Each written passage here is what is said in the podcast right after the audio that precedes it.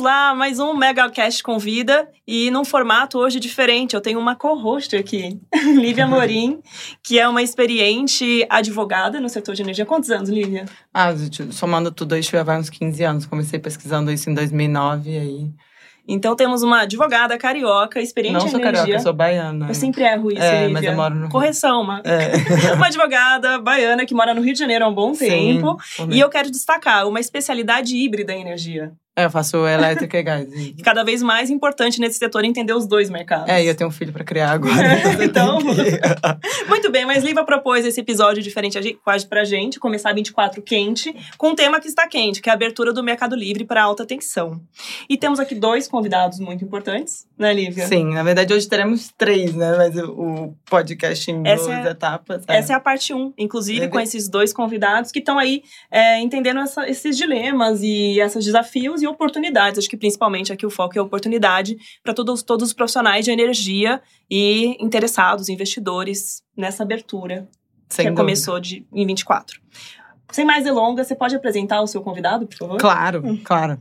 Queria apresentar o Rodrigo Gruner aqui da Vivo, que é um gaúcho que começou sua carreira em indústria e hum, um pouco de vi- depois de vir para São Paulo acabou indo parar na Telecom aí por uma por uma fusão ou essas coincidências da vida também, porque teve razões pessoais envolvidas e passou por dire- diversas áreas dentro da companhia e ficou encarregado de criar esse ecossistema de novos negócios e potencializar o a base já que a companhia tem e levar isso para outras frentes de negócio. Então, é um prazer te ter aqui, vai ser muito bom o papo. Prazer é meu. Bem-vindo, Rodrigo. Prazer é meu, obrigado pelo convite. E foi, foi essa chegada, né, na, em São Paulo e ao longo do tempo em, em telecom especificamente. É, como que você sente agora chegar em energia também um pouco?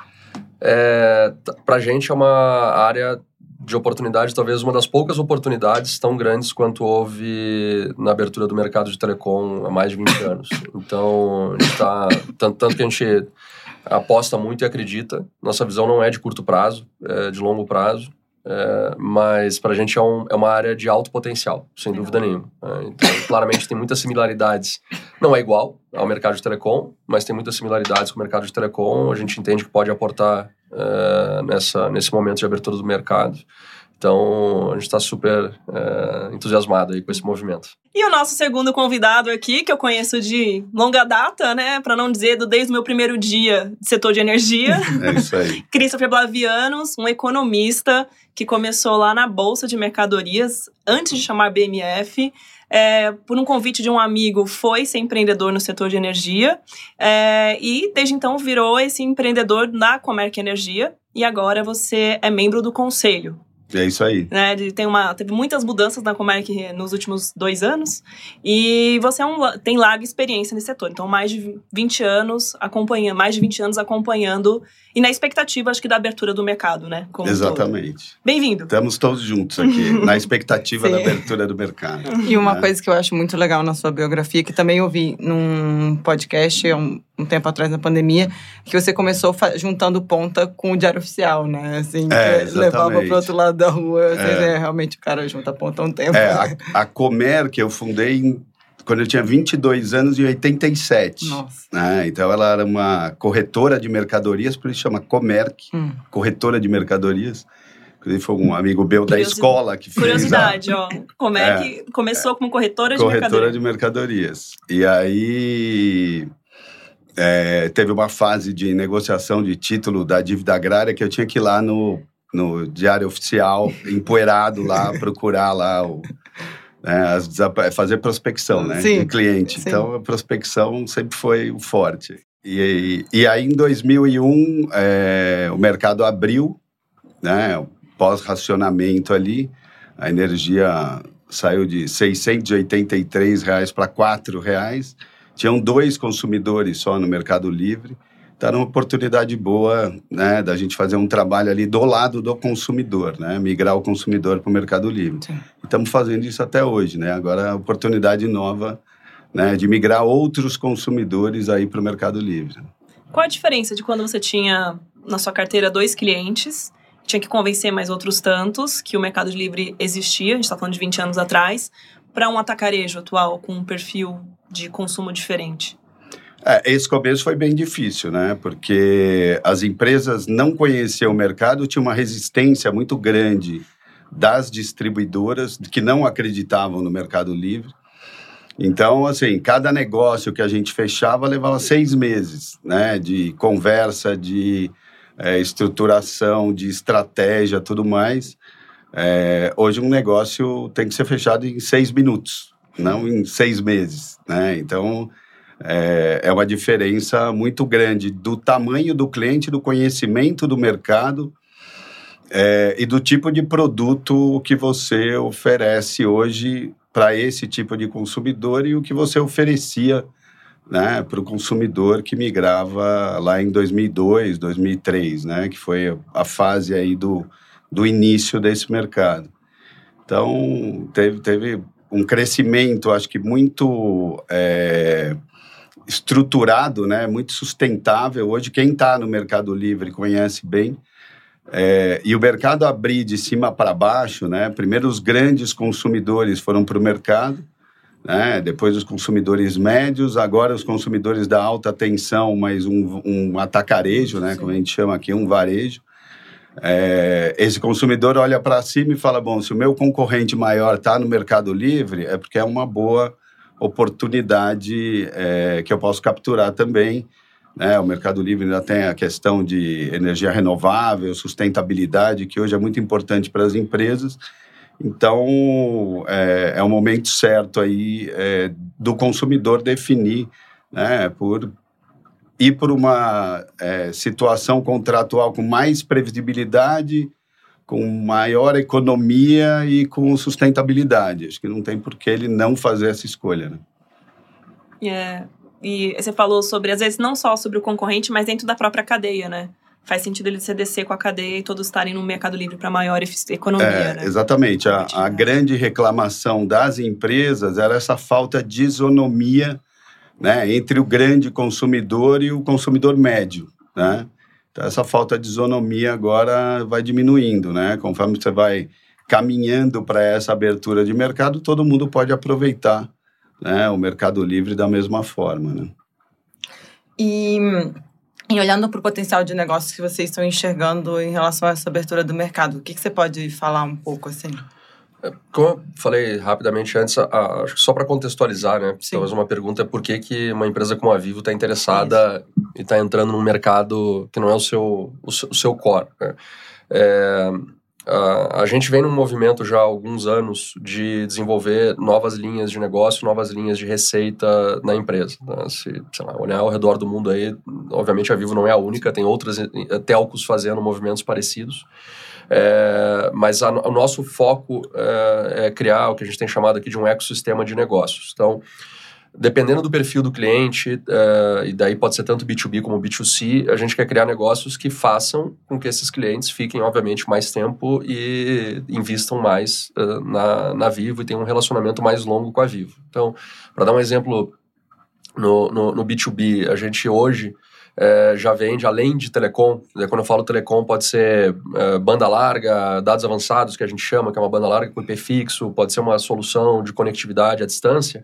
A gente já vende cloud, já vende soluções de cibersegurança, uh, soluções de IoT e por aí vai. Então, uh, a Vivo, ano passado, acho que foi a primeira ou a segunda uh, revendedora, por exemplo, de Microsoft no Brasil para empresas.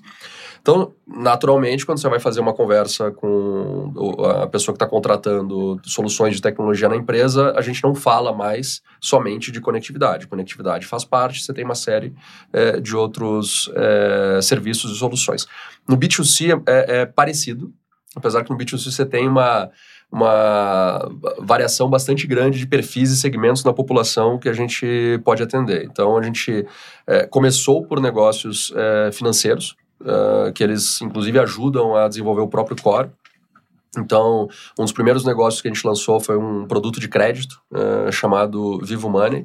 Uh, claro, tem a oportunidade, e aí é um dos princípios que a gente segue, né? O, o negócio em si ele tem que funcionar, ele tem que parar Sim. de pé. Então, como um negócio de crédito ele funciona, ele para de pé, mas ele também ajuda uh, no core. Então, uh, além, uh, historicamente, acho que todo mundo está acostumado aí, as telcos começaram aqui no Brasil, eh, na móvel principalmente, eh, com uma operação bastante grande de venda de aparelhos, né? De, na época não, não eram smartphones, eram só aparelhos celulares. No máximo ele era flip, né? No máximo. Era flip. Tava era um dump, dump phone. E era uma phone, é fotinho, era uma fotinho em baixa Isso. resolução.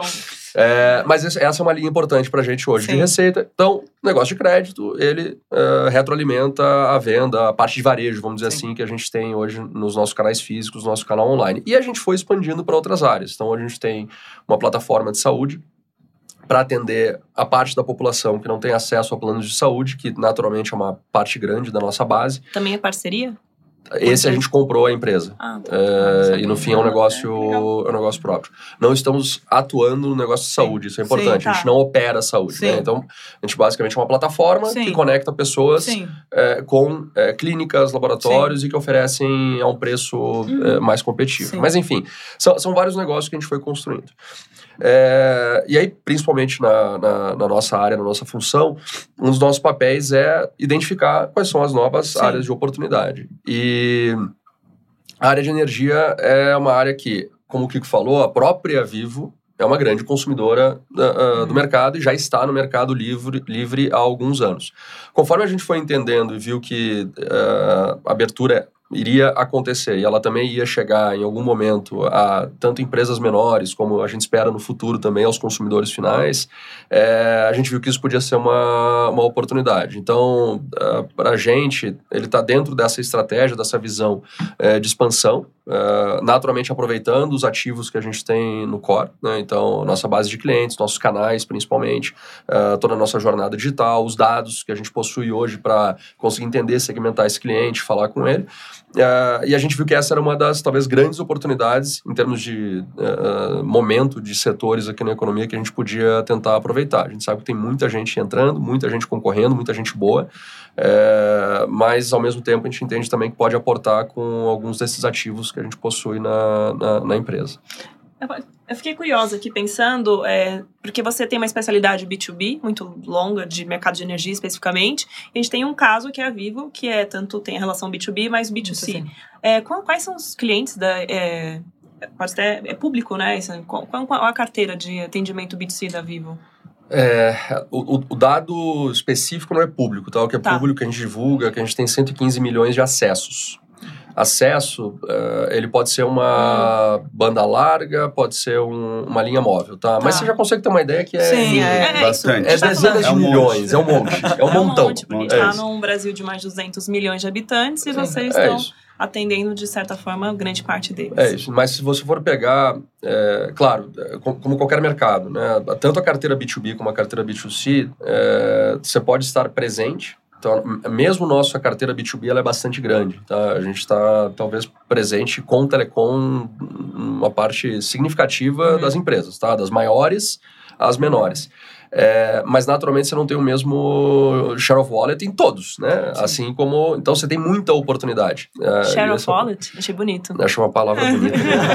esses caras é... cara ficam falando inglês. É relevância. A, a nossa. O, o, a gente imagina assim: você está num. Casos que a gente tem, tem, tem pego agora. Você tem um cliente de B2B que você tem relacionamento, mas você vende, por exemplo, só é, linha móvel. Esse cliente ele também consome é, uma banda larga fixa, Sim. ele também é um consumidor de energia, Sim. ele também eventualmente tem um contrato de cloud com alguma empresa. De, então, é, a, a, oportunidade é grande também nesse sentido, não Sim. só uh, no número de clientes que você consegue chegar, mas também aprofundar uh, o relacionamento com aquele cliente e vender outros serviços. E quanto mais, e, é, aí faz mais sentido o share of wallet, no sentido de, do seu portfólio que você está oferecendo para ele, né? Exatamente. E a sua carteira, Kiko, como ela está hoje? que eu acompanhei quando ela tinha uma quantidade, né? Esse crescimento inicial do mercado de 2007 até 2020, que eu estava mais próxima né, dessa carteira. Como que está hoje a carteira de consumidores livres na Comerc?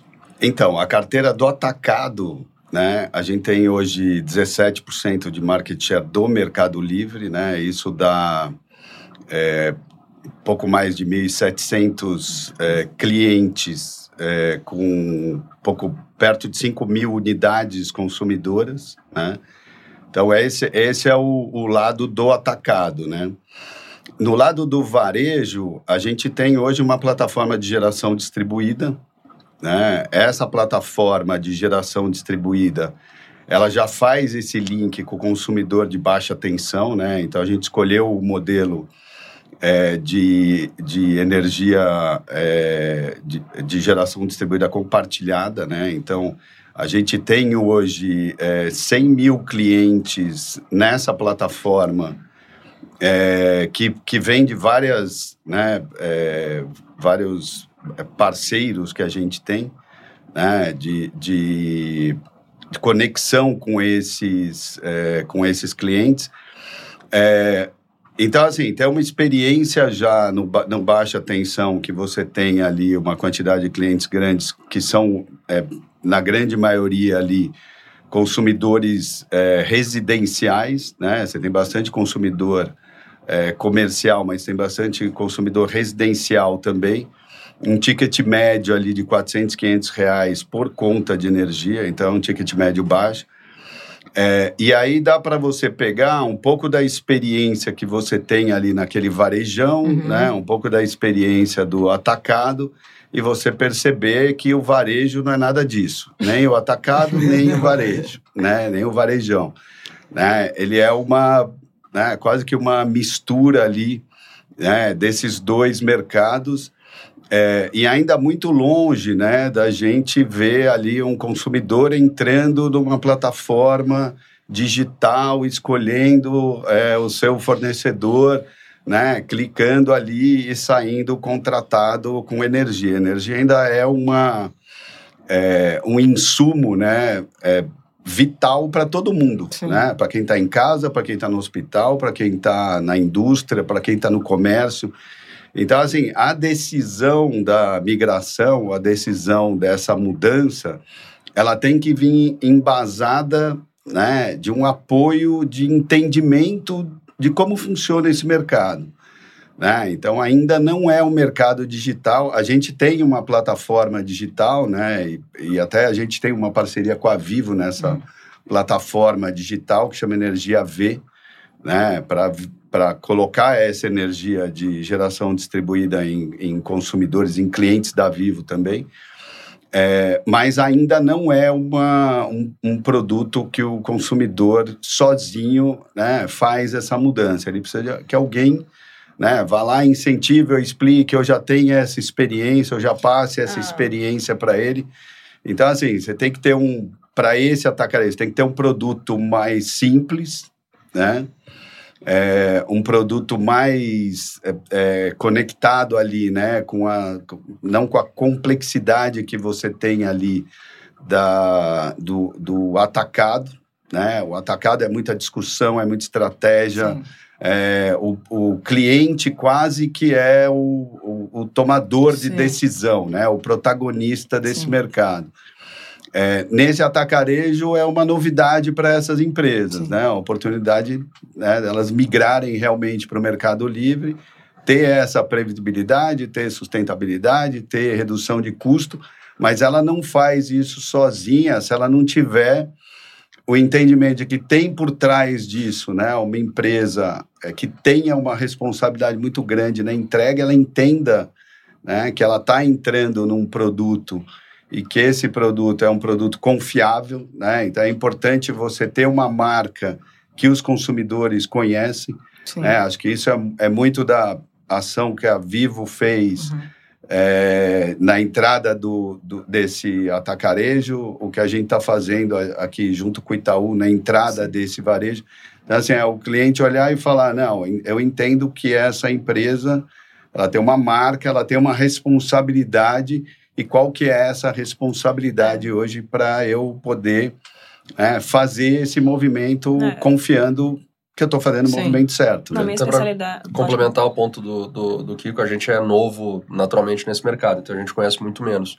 A gente tinha tido a experiência com a Comerc do usuário, vamos dizer, residencial, E, e, e, ficou evidente isso que o Kiko falou. As pessoas não entendem, tem receio, é, tem um desconhecimento ali que é natural, mas a gente entendeu naquele momento, ah, o usuário residencial Sim. realmente não vai conhecer tanto. Nos chamou a atenção isso que o Kiko falou agora, quando a gente começou a falar com os nossos clientes de telecom é, B2B, ou seja, empresas, é, sei lá, você pegar interior de São Paulo, interior de alguns estados, mesmo a, o tomador de decisão da empresa tem esse nível de desconhecimento e ainda tem receio de fazer grande, de fazer um movimento, um é, movimento desse. Então acho que esse, inclusive esse trabalho que vocês estão fazendo de divulgar, falar sobre o Mercado Livre, acho que ele vai ser super importante para abertura. Não, é só vou, não, vou falar para você no sentido não, assim, não, a minha expertise de marketing e energia, o que vocês estão falando aqui é muito importante, porque a gente não migrou adesão automática. A gente está numa venda assistida ainda. Numa, é, e a venda assistida sim. passa por muito, vocês é. falaram, educação. Claro. Né, tá nesse processo. E aí eu tenho que fazer essa brincadeira, porque a gente faz naturalmente a, brincadeira do ah, faz um 015, faz um 021, uhum, que foi o clássico da telefonia sim. lá do 2001, né, 2003, 2004, assim, com vários personagens, investimento em marketing maciço. É, nem os aparelhos não eram é, smartphone como hoje, mas você tinha algo tangível, né, para mostrar aquele serviço ou aquela adesão não é o que a gente tem com energia, que é um serviço mais, é intangível, né? É. é obviamente, todo mundo, quando falta luz é, ou energia, sente isso na pele, né? É muito sério isso. Sim. Só que é diferente a, a uhum. relação ainda dessa utility, né? é, e eu acho que, acho que depois de 2014, assim, é, principalmente com a expansão da GD, se deu mais um olhar de que, olha, eu posso olhar para isso como algo estratégico. Tem, tem outras decisões que eu posso tomar, mas às vezes, até como consumidor, e falando assim, como cliente vivo mesmo, é, dá meio preguiça de tomar certas decisões. Falando nessa semana, foi, não, o meu vivo tem as opções de plano. Eu tenho o mesmo plano há 200 anos. Provavelmente você é a pessoa que vai conversar com o gerente no banco quando eu me aposentar, entendeu? Fico... Mas ele me dá várias opções de plano, mas eu não sei meu perfil de consumo, tô com preguiça de analisar, então eu vou continuar naquele Perfeito. mesmo, que provavelmente é o melhor para vivo, não para mim. Mas, enfim, na, na dúvida eu, eu, fico igual, né? Então, eu acho que é uma, uma, análise muito mais de percentual, assim, você vai economizar é. X.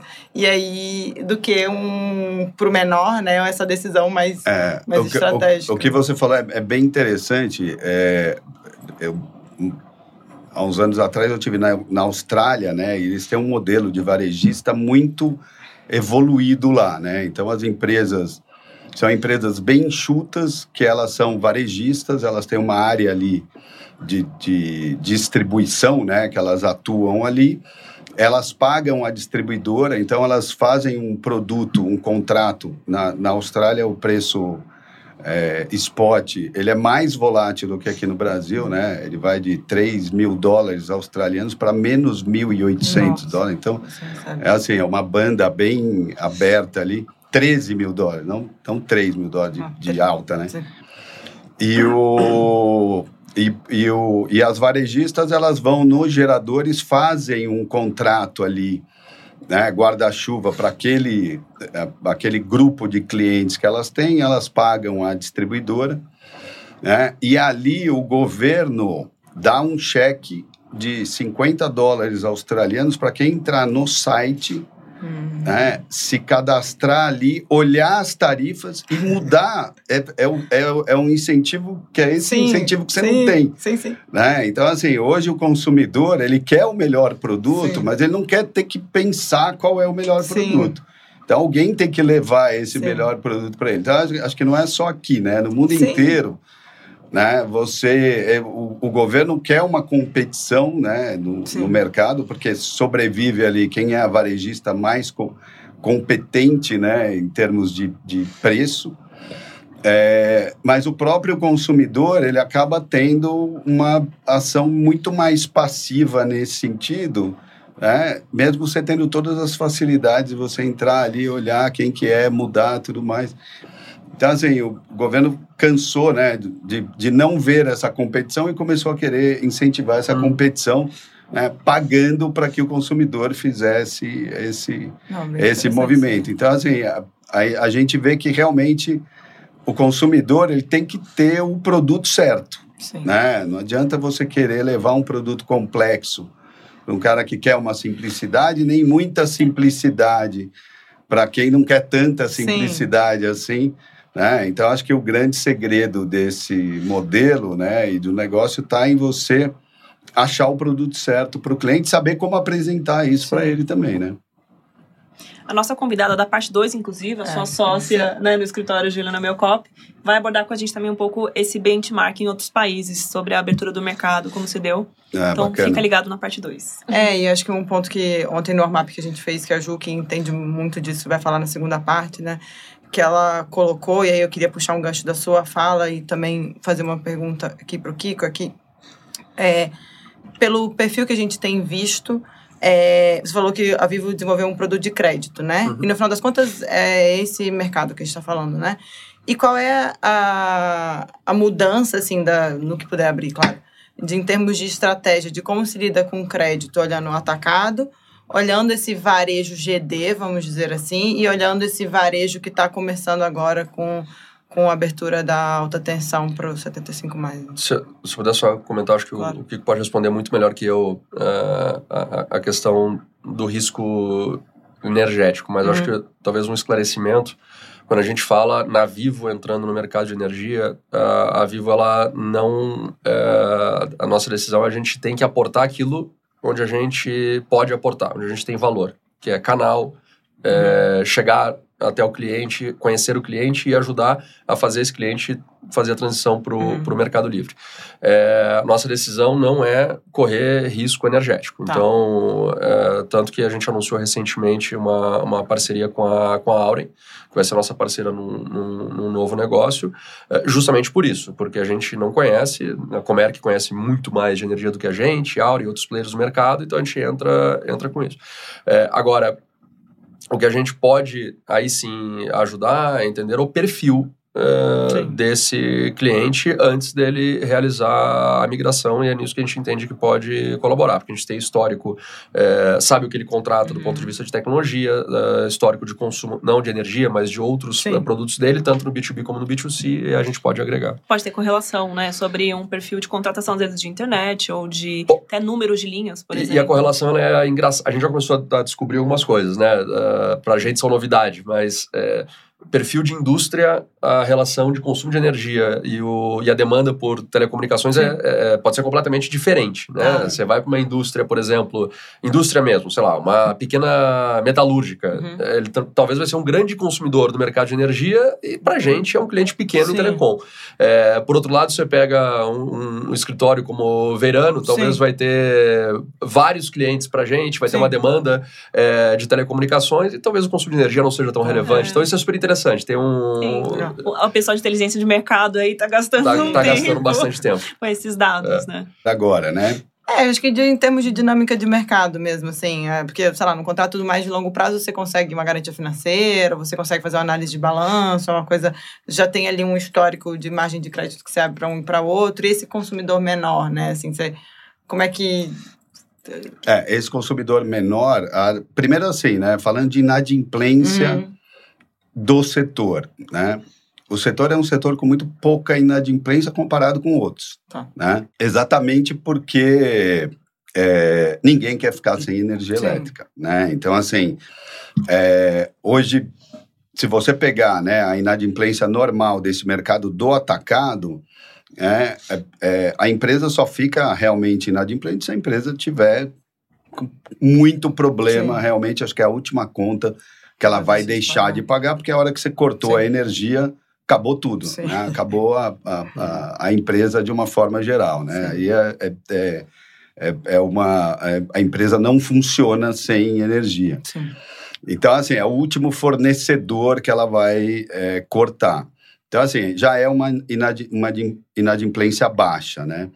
Para esse consumidor de, de, da baixa tensão, né, que a gente vem de geração é, distribuída, que a gente faz o, o projeto de geração distribuída, é, esse consumidor, ele ele é mais é, distraído em relação a pagar a conta. Acho que a Vivo deve estar muito né, já a par né, desse tipo de consumidor, né? O consumidor que se perde um pouco, Sim. mas que depois ele né, acaba, de uma certa forma, mesmo atrasado, ele acaba pagando. É, e a questão dos contratos né, e das garantias contratuais aí, é, ela tem que ser proporcional ao tamanho do cliente, ao risco e à pulverização que você vai ter nesse mercado. Então, assim, é, não adianta você pedir uma carta de fiança para um Sim. consumidor que tenha uma conta de 10 mil reais, né? Ele às vezes ele nem sabe, Sabe o que, que é, isso. exatamente. né? Então, assim, é, você tem que analisar o histórico desse cliente, né? Você tem que ver como é que esse cliente é, trabalha, né, de uma forma geral no mercado. É, e você tem que estimar uma perda de inadimplência que seja coerente com uma carteira que você vai começar um histórico agora, mas que, é, de uma certa forma, é, ele vai estar obedecendo um pouco daquilo que você já sabe em relação a essa questão é, da, da inadimplência, mesmo que você não tenha um histórico daquela carteira específica. né? então, mas é, se você levar né, o, o mesmo modelo de atacado para esse varejo, você não vai conseguir fazer negócio nenhum. Sim. Né? É, e, e, e a mesma coisa é, no sentido contrário, né? Quer dizer, o, o consumidor lá, o grande do atacado, ele também não quer toda essa simplicidade. é, ele quer entender tudo porque ele vai ser questionado sobre aquilo. Sim. Então, é- ele é muito mais envolvido no processo e ele procura entender o que está acontecendo, porque ele sabe que alguém vai perguntar para ele, né? Por que, que esse custo veio, por que, que o encargo aumentou. É, e na hora que você vai fazer esse produto para o consumidor grande, você pode é, dividir isso né, com ele, né, mostrar que existem né, é, diferenças nesse mercado e que ele pode aproveitar todos esses movimentos, mas correndo mais risco, entendendo melhor o mercado. Mas o consumidor de varejo, né, esse atacarejo é, de que a gente fala, ele, ele quer realmente simplicidade. Né? Ele quer entender o, o mercado, ele quer saber se ele está competitivo, mas é, ele precisa de um produto mai- muito mais simples. Então, você tem que fazer uma análise é, de crédito condizente com esse produto desse mercado. Né? Muito bacana. É, quando a gente pensa. é, você, você fez muito esse depara, né? Do atacarejo, do grande, para a experiência também com o GD, que são esses extremos. É, e quando no aspecto, eu acho até interessante, porque quando você traz isso, me traz muito mais uma carteira que é a segmentação que banco, o sistema bancário fez ao longo do tempo, né? Quando você fala de um grande consumidor querer mais informação para definir seu produto, ou para até internamente justificar, é, do que às vezes a, a gente faz muitas vezes, ah, o Telecom há 20 anos, como foi? A gente brinquei aqui da, de escolher, né, a operadora, essa educação que teve, mas a gente estava falando também nessa prévia, assim, quando a gente sentar aqui, que para a Telecom isso não é, não é, é se depara que a gente tenta fazer, né, esse, ah, como foi há 20 anos para a Telecom e como que vai ser agora nessa abertura do mercado, né? Achei muito legal você poder compartilhar aqui com a gente, Rodrigo, um pouco essa visão que você Claro. trouxe do setor, dos dois setores. É, s- bom, primeiro são setores diferentes. As- a- tanto acho que do ponto de vista de estrutura, infraestrutura, eh, como ambiente regulatório e, e- momento, tá? Então é muito difícil fazer uma análise eh, definitiva sobre, sobre o tema. Mas eh, eu, eu acho que alguns pontos que a gente pode levar em consideração. Primeiro, eh, o processo de privatização e abertura do mercado de telecom ele foi relativamente rápido comparado eh, eh, com o de energia. Então, assim, nós estamos agora em 2024 ainda discutindo a abertura do mercado de energia. Eu acho que isso por si só já, já mostra que tem uma diferença. Eh, segundo, é, o mercado de telecom, por natureza, ele é um mercado principalmente no móvel, mas isso acontece no fixo também. Você tem infraestruturas convivendo em determinadas regiões. Né? Então, você tem uma infraestrutura de rede móvel é, da Vivo, mas você também tem da Claro, você também tem da TIM. Você tem uma rede fixa para oferecer banda larga da Vivo é, num bairro de São Paulo, você vai ter também de um outro concorrente naquele mesmo bairro. Então, essa característica desse mercado, ele já faz com que ele seja um pouco diferente uh, de energia, onde você tem uma distribuidora chegando com um fio lá na, na, na sua casa ou na, na sua empresa. É, mas o que, que tem de parecido, e aí pegando o gancho com, com o que o Kiko falou, que eu acho que isso é, é relevante, o consumidor é o mesmo no fim. Uhum.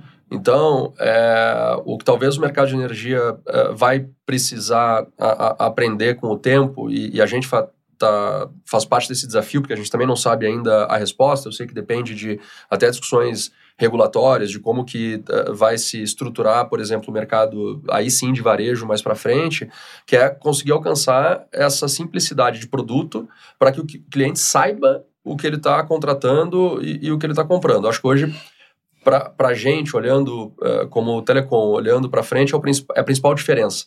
Uh, apesar da Lívia ter falado que ainda uh, talvez ela tenha dúvidas e é complicado saber o que, que você está contratando num Sim, plano ou no outro. Mas é um problema meu, não. Ma não, não, não, mas, mas, mas você não está você não tá errada. Eu, eu, esse, esse é justamente o ponto. Eu acho que o consumidor ele tem a legitimidade de ter essa percepção, de assim, Sim. cara, é legal esse produto que vocês estão me oferecendo, mas eu estou achando difícil. É, eu costumei, eu passei na loja da Vivo conversar com os vendedores e eu vi que o atendimento melhorou muito recentemente, sem fazer jabá para é. Vivo aqui, mas já fazendo.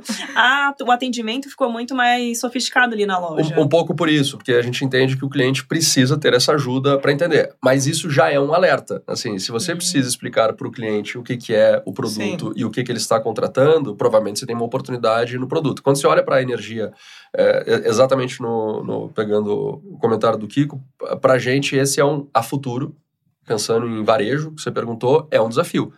É, toda a estrutura de produto hoje de Mercado Livre, é, da forma como os contratos são é, desenhados, eventualmente alguém que conhece e entende consegue discutir, sentar na mesa e ter uma conversa, é, é, mas é uma conversa de uma venda relacional, né? Eu tenho um atendimento, você falou uma venda assistida, né? Eu tenho alguém que vai, explica, eu tenho tempo, o ciclo de venda é mais longo. Você imagina a gente, pegando um extremo, né? A gente como consumidor Sim. final, mas você faz o paralelo com pequena empresa, é a mesma coisa. O decisor é. da pequena empresa é um... É, Aí eu fico nossa. chateada quando eu tô na loja da Vivo, cai o sistema e não consigo fechar meu contrato ali na hora. Ah, é, não. Que é um outro exemplo. Então... Não, não acontece sempre, mas já aconteceu. que aí pode ser uma questão para energia, por exemplo. Né? Mas, mas, pensa no, no, no, no básico. O que, que você está contratando?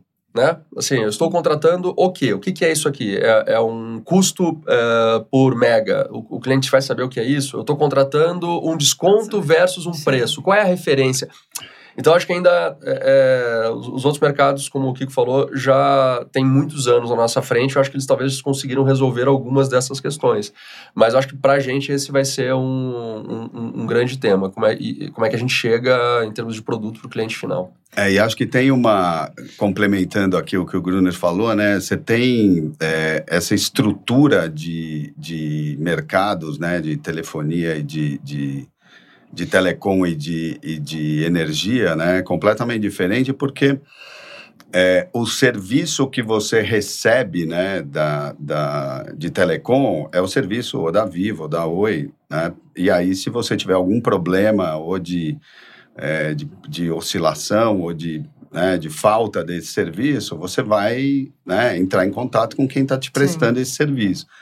No caso da energia, né, a rede continua sendo operada pela distribuidora. Né? Então, assim, é, se você tiver uma falta de energia, muitas vezes o cliente não vai saber né, se ele vai ligar para Vivo, para Comerc, Sim. ou se ele vai ligar para Enel para uhum. é, religar, Sim. porque ele acaba confundindo Sim. um pouco essa questão da liberdade. Então, assim, uma coisa é você ocupar aquele serviço que a empresa está te oferecendo. A outra coisa é você fazer é, uma relação contratual diferente daquela que a distribuidora está te oferecendo e você ter opções de fazer isso com todos os agentes que hoje estão no mercado, mas fisicamente a energia vai continuar sendo entregue pela distribuidora. Então, muitas vezes o consumidor fala: não, eu vou mudar aqui para. Né, vou contratar a Vivo, aqui a Comerc, porque a CPFL está derrubando minha energia, Sim. toda hora cai uma árvore aqui. Pode ser que né, ele se frustre nesse sentido, porque não é esse o serviço né, que os varejistas estão oferecendo. É uma relação contratual com benefício de você consumir energia renovável, de você ter é, um custo menor, de você ter alguma previsibilidade dentro desse contrato futuro, mas é, o, o consumidor vai ter que separar esse modelo é, de serviço que na energia é completamente diferente, né? E, e, não são benefícios pequenos esses pontos que você falou. Né? Eu acho que vai ter demanda por isso, né? Que você comentou. É. O cliente cada vez mais vai estar atento a fontes renováveis, renováveis de energia, obviamente vai querer gastar menos. Então, acho que uh, são benefícios muito importantes, mas concordando, é, é, um processo de aprendizado difícil de passar para o cliente. E fluxo de processo. É. É. É, e aí pensando na experiência como consumidora, na minha preguiça de tomar decisão e outras coisas que vocês falaram, assim, é, assim, eu não quero tomar essa decisão, então vou delegar ela para alguém que eu confio minimamente, seja por um outro histórico de relação que vai tomar ela para mim, né? Mas acho que um ponto que você trouxe que é muito legal aqui, é novo, é assim, eu não só tenho que afirmar quem eu sou, tenho que afirmar quem eu não sou também, porque eu, não, eu não sou distribuidora, eu, eu tenho que... É. É, e, e aí, acho que o gancho que eu queria puxar também foi um dos nossos primeiros é, webinars com a, com a Megawatt na pandemia, com o Kiko também, que era sobre dados, novas tecnologias tudo mais. E aí, qual o papel que a gente está falando do aplicativo toda hora aqui, né? É, qual o papel que vocês veem dessas novas tecnologias em falar com esse consumidor, né? Esse que não é o, o atacado, enfim, como é que isso entra? Quando né? você fala o consumidor, a gente está falando desse novo atacarejo. Esse né? novo atacarejo. Esse, eu sempre trago um pouco o Brasil muito grande, tento abrir um pouco a cabeça, porque os grandes consumidores Sim. migraram, mas a gente Sim. pode colocar aí multinacionais, Sim. empresas como a Vivo, por exemplo, já era consumidora livre. Mas a gente pensa no Brasil, é o empresário, o empreendedor, empreendedora, que tem ali sua. Pode ser uma fábrica têxtil, pode ser um, várias lojas que deu certo, postos de gasolina, você pode ter alimentício, o setor alimentício tem um monte, serviços. Então, é, é abrir um pouco para pensar no Sim. Brasil, né, como um todo. Aí volta para sua. Não, sua eu pergunta. acho que é isso, assim, qual como a tecnologia vai ajudar nesse nível de simplificação, né? Porque eu acho que a coisa melhor do mundo é olhar para o celular é, e resolver como, tudo. Talvez como esse público, é, né? É, exatamente. Eu acho que é a composição das duas coisas, né? Você jogar tudo pro digital e querer que o, o consumidor entre ali e faça o processo uhum. digital é muito é, é, ainda está muito longe né, da gente chegar nesse modelo ainda. É, mas você ter uma plataforma digital que ajuda tanto quem está vendendo quanto quem está comprando, é, isso faz toda a diferença. Né? Assim, até a gente tem nesse modelo de geração distribuída, é, a gente é uma empresa né, que, que, que faz esse é, esse marketing multinível com esses é, clientes. Uhum. E você sente a, a diferença enorme, porque assim, ó, o Gruner, você tem já isso aqui? Não. Então me dá aqui teu celular, ó. Você Sim. entra aqui, você aperta o botão aqui, você Sim. faz não sei o que, ó. Tá aqui, tá vendo? Ó, você já tem. É uma venda então, assistida. Então, assim, não é uma. É, exatamente. é uma venda assistida dentro de um aplicativo ou de um, de um sistema é, que ajuda você a completar a jornada. Sim. E que, a partir dali, você passa a ter o dado e você passa a ter o relacionamento com esse cliente. Agora, ele não vai fazer sozinho, e se você não usar a tecnologia para diminuir essa complexidade do relacionamento do cliente, do acompanhamento de dados, dos produtos que você pode oferecer para esse cliente, além disso, né? além da, da migração desse consumidor para o Mercado Livre. Você pode oferecer é, eficiência energética, bateria, outros. Às vezes ele tem uma unidade que ele é um consumidor livre do atacado, outro ele é do varejo, outro ele é o consumidor. O consumidor são vários, né? Ele pode estar na fábrica dele, ele pode estar no comércio dele, ele pode estar na casa dele. São três consumidores diferentes que vão querer produtos diferentes também para aquela é, relação. Então, a tecnologia ela ajuda muito, né? E você ter dados também, né? Acho que a, a Vivo também investe muito nisso, em você ter dados dos clientes para você poder entender.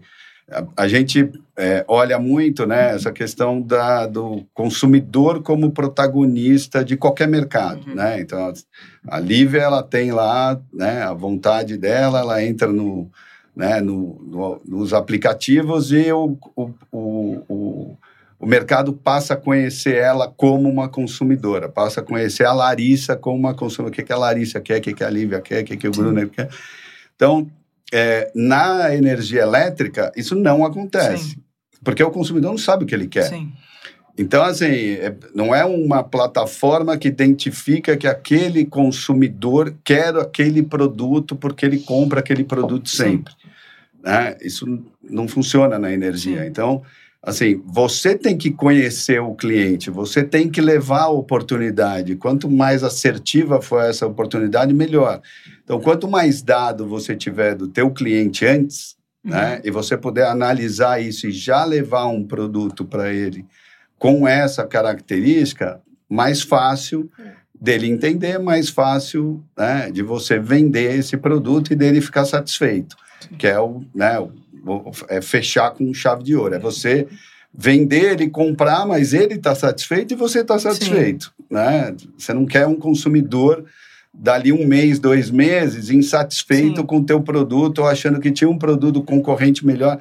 Você quer que o seu produto seja sempre um produto Sim. de preferência, mesmo que ele esteja num contrato, né? que ele esteja né, pactuando e fazendo Sim. aquele contrato Sim. todo mês porque ele está achando que aquele produto foi bom, né? E para isso ele precisa compreender o que é preço garantido ou preço fixo, né? Desconto garantido ou preço fixo, é. né? Ele precisa compreender isso para depois não vir questionar, né? É, exatamente. Então, a hora que você coloca esse produto, não, não.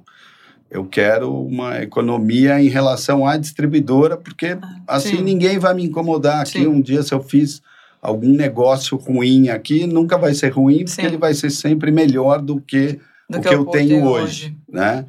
É, o outro não, vai pensar, não, eu quero um preço né, previsível pelos próximos anos, porque é, eu quero essa previsibilidade Sim. e o consumidor gosta de Sim. previsibilidade. Sabe uma coisa que eu estava pensando enquanto você estava dando essa explicação da, do aprendizado? Mas, por exemplo, a gente tem a Vivo, está no automático o consumo do cliente, está na nuvem, né? Sim. né? Tá, quer dizer, os dados estão acontecendo automaticamente no sistema de vocês. E as distribuidoras ainda passam de porta em porta. Porque eu Sim. lembrei, eu e o Kiko, a gente chegou juntos aqui na, no estúdio e tinha uma chegando. pessoa da distribuidora pedindo para abrir a porta para anotar. Assim. Eles já estão, eles já põem num sistema ali automático, mas é curioso a gente pensar que tá ainda. Eu sei que é, ca, é caro ainda, né? A questão da, da medição automática, uhum. é, quer dizer, caro o investimento ainda.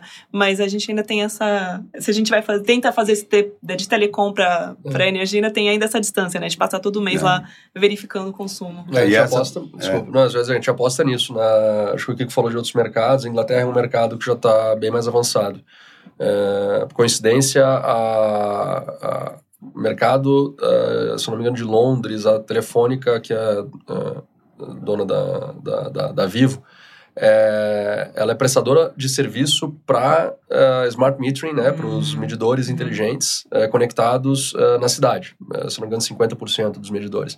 Então, assim, já, aí eles já estão no, no, ponto que você está falando. Assim, eu já consigo ter uma gestão do usuário e também da, da rede muito mais avançada. Mas o que, deixa um, o que deixa um gancho para a parte 2, que a gente vai ter a nossa convidada Juliana, que está vindo quentíssima com a Sim. tese dela de doutorado e que envolve, acabou também de vir da Inglaterra e vai dar boas benchmarking para gente. É, tá sabendo tudo que aconteceu lá, já acompanha o mercado aqui há bastante tempo, então vai e, dar ótimos insights. Encaminhando o final dessa parte 1, um, queria, acho que, você tem algum ponto, uma pergunta direcionada, Lívia? Ah, eu acho que se tivesse uma pergunta, assim, eu sei que é meio exercício de futurologia, mas a gente falou assim, ah, o consumidor ainda não sabe muito bem o que ele quer. Ele quer preço, quer redução de preço, mas quer previsibilidade, ele talvez queira algum propósito, ele quer consumir o verde e tudo mais, mas se tivessem que fazer, assim, sei lá, dois pinpoints, assim, de o que, que você acha que o consumidor quer, se fosse para acertar, daqui a cinco anos a gente faz outro e vê se estava certo. É, quais seriam? O que, que, o que, que o consumidor quer? Bom, na, na na nossa curta experiência nesse, é, nesse negócio, envolve o que a gente já aprendeu e apostas também, tá?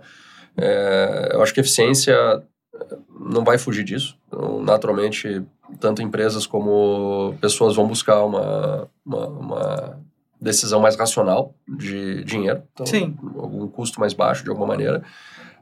Mas a nossa aposta é que vai além disso. Então, a gente tem do, dois pilares, vamos dizer, que a gente entende que vão cada vez mais ser mais relevantes. Talvez hoje não tanto, mas no futuro vão ser. Um é essa consciência em relação a fontes renováveis, que o Kiko comentou. É um tema que na Europa já é muito mais é, evidente, nos Estados Unidos acho que um pouco atrás, mas aqui a gente está vendo essa tendência. Uh, o Brasil acho que tem a vantagem de ser um dos mercados com matriz energética e mais uhum. ou menos né, é, é poluente, então isso ajuda. E o segundo é uma aposta na gestão cada vez mais, é, é, vamos dizer, completa do domicílio. Aí pensando em Uhum. pessoa física. Então, a gente hoje, além da banda larga, a gente oferece produtos de casa inteligente e, e a gente está começando agora a oferecer serviços também. Ah, Na nossa visão, no futuro, isso passa a convergir. Então, você tem uma oferta de energia que faz naturalmente com que, né, como o Kiko falou, que tudo funcione. Você tem uma oferta de conectividade que faz com que você esteja é, é, acessando é, as informações, é, entretenimento, etc. E você faz com que essas é, é, ofertas juntas te ajudem a ter uma melhor gestão do teu domicílio, com dispositivos conectados e ter uma, uma, uma vida melhor. Então, a gente acha que pode ir por aí no E futuro. eu né? passei isso numa única fatura com a Vivo. Talvez. É, eu, eu concordo é, com o Gruner. Eu acho que a, a primeira coisa que o consumidor vê é redução de custo, né? É difícil você vender uma Sim. energia verde é, mais cara, né? Isso acontece em vários lugares do mundo, mas é mais difícil, Sim. né? É muito mais fácil você é, fazer com que esse consumidor tenha uma consciência é, e essa consciência seja mais barata, né? Seja mais eficiente. Agora, é, isso no futuro vai ser essencial para a empresa, né? Sim. Hoje, assim, hoje as grandes empresas, né? A Viva é uma empresa super preocupada, né? Eu fui até num evento lá em Valença, né? é, dois anos atrás. É, pô, ali os caras ficam explorando, né? é, como é que nós vamos reduzir custo, como é que nós vamos diminuir emissão, né? Redução de emissão, redução de emissão. Então, assim, as grandes empresas estão preocupadas com redução de emissão. Os bancos estão preocupados com redução de emissão dos seus clientes. Sim. As empresas hoje, que são fornecedores, elas ainda não estão tão preocupadas, mas elas estão começando a ficar preocupadas. E essa preocupação ela vai aumentar é, cada vez mais, porque as, as grandes empresas resolvendo o escopo 1 e 2, Sim. É, ela passa a ter que resolver o O escopo escopo 3. E o escopo 3 são todas as empresas interligadas, são todos os fornecedores. Então, assim, a empresa que não começar a medir essa emissão né, e não começar a se preocupar em reduzir essa emissão, é uma empresa que vai deixar de ser fornecedor no futuro. Né? Hoje ela, não- ela olha isso como né, um marketing. Né? Ah, eu quero dizer que eu sou sustentável, eu quero dizer que eu consumo energia verde, né? eu quero demonstrar que eu sou uma empresa ambientalmente responsável. Esse é um ponto. Eu vou mostrar para o meu filho que eu né, Sim. estou preocupado com o futuro dele e tudo mais. Mas na hora que isso começa a fazer a diferença entre ele ser o fornecedor daquele cliente dele ou não, Sim. ou ele ser cobrado em relação a isso, não é mais uma questão de você achar bonito você Sim. fazer. É uma questão de se você não fizer, você vai morrer. Sim. Se você não fizer, você não vai fornecer mais para ninguém. E isso vai acontecer. Né? Isso já está acontecendo aos poucos. Então, assim, as grandes empresas têm essa preocupação, as empresas médias vão ter que ter essa preocupação. Quanto antes ela tiver, melhor, Sim. porque mais é, preparada ela vai estar. E na hora que o cliente dela decidir pelo melhor fornecedor, ela com certeza vai ser um dos melhores fornecedores ali, porque ela já fez o trabalho de casa, já mostrou que ela tem uma emissão é, mais baixa. E aí, é, eu acho que talvez isso fique mais relevante até do que a questão do preço. Quando você fala isso, me vem muito a cabeça. Você falou do filho, você tá preocupado, né? É quando a Gen Z, a geração Z, começar a pagar a conta. É, Porque eles são extremamente já mais. é, ah, obviamente, a gente não pode colocar. O Brasil ainda tem muitas classes Sim. sociais e aí realmente a questão de custo é muito importante sempre. Mas essa Gen Z, ela vem muito mais é, educada quanto à questão climática. Então, é exatamente. então isso vai ter uma diferença em todas as discussões que hoje realmente estão nos fundos discutindo o famoso ESG, né? É, o investimento em É ESG. Muito bem. É, agradecer, né, Liv, Ah, o tempo de adorei. vocês, disponibilidade. Acho excelente a gente ter aqui dois casos, né? Dois casos concretos de. Vocês, a, gente falou, a gente foi um episódio falando muito sobre o perfil do cliente, Sim. né? Desse tatacarejo e expo- explorando um pouco o perfil que a, que a Telecom já tem, Uhum. né? E, e com essa, acho muito legal, Rodrigo Gruner, que você. Vou chamar de Gruner. Ótimo. Gostei também. O Kiko foi no Bruno, eu vou, Não. vou finalizar. Mas acho que você trouxe, você veio muito pé no chão quanto às, às diferenças, é, claramente, entre telecom e energia, né?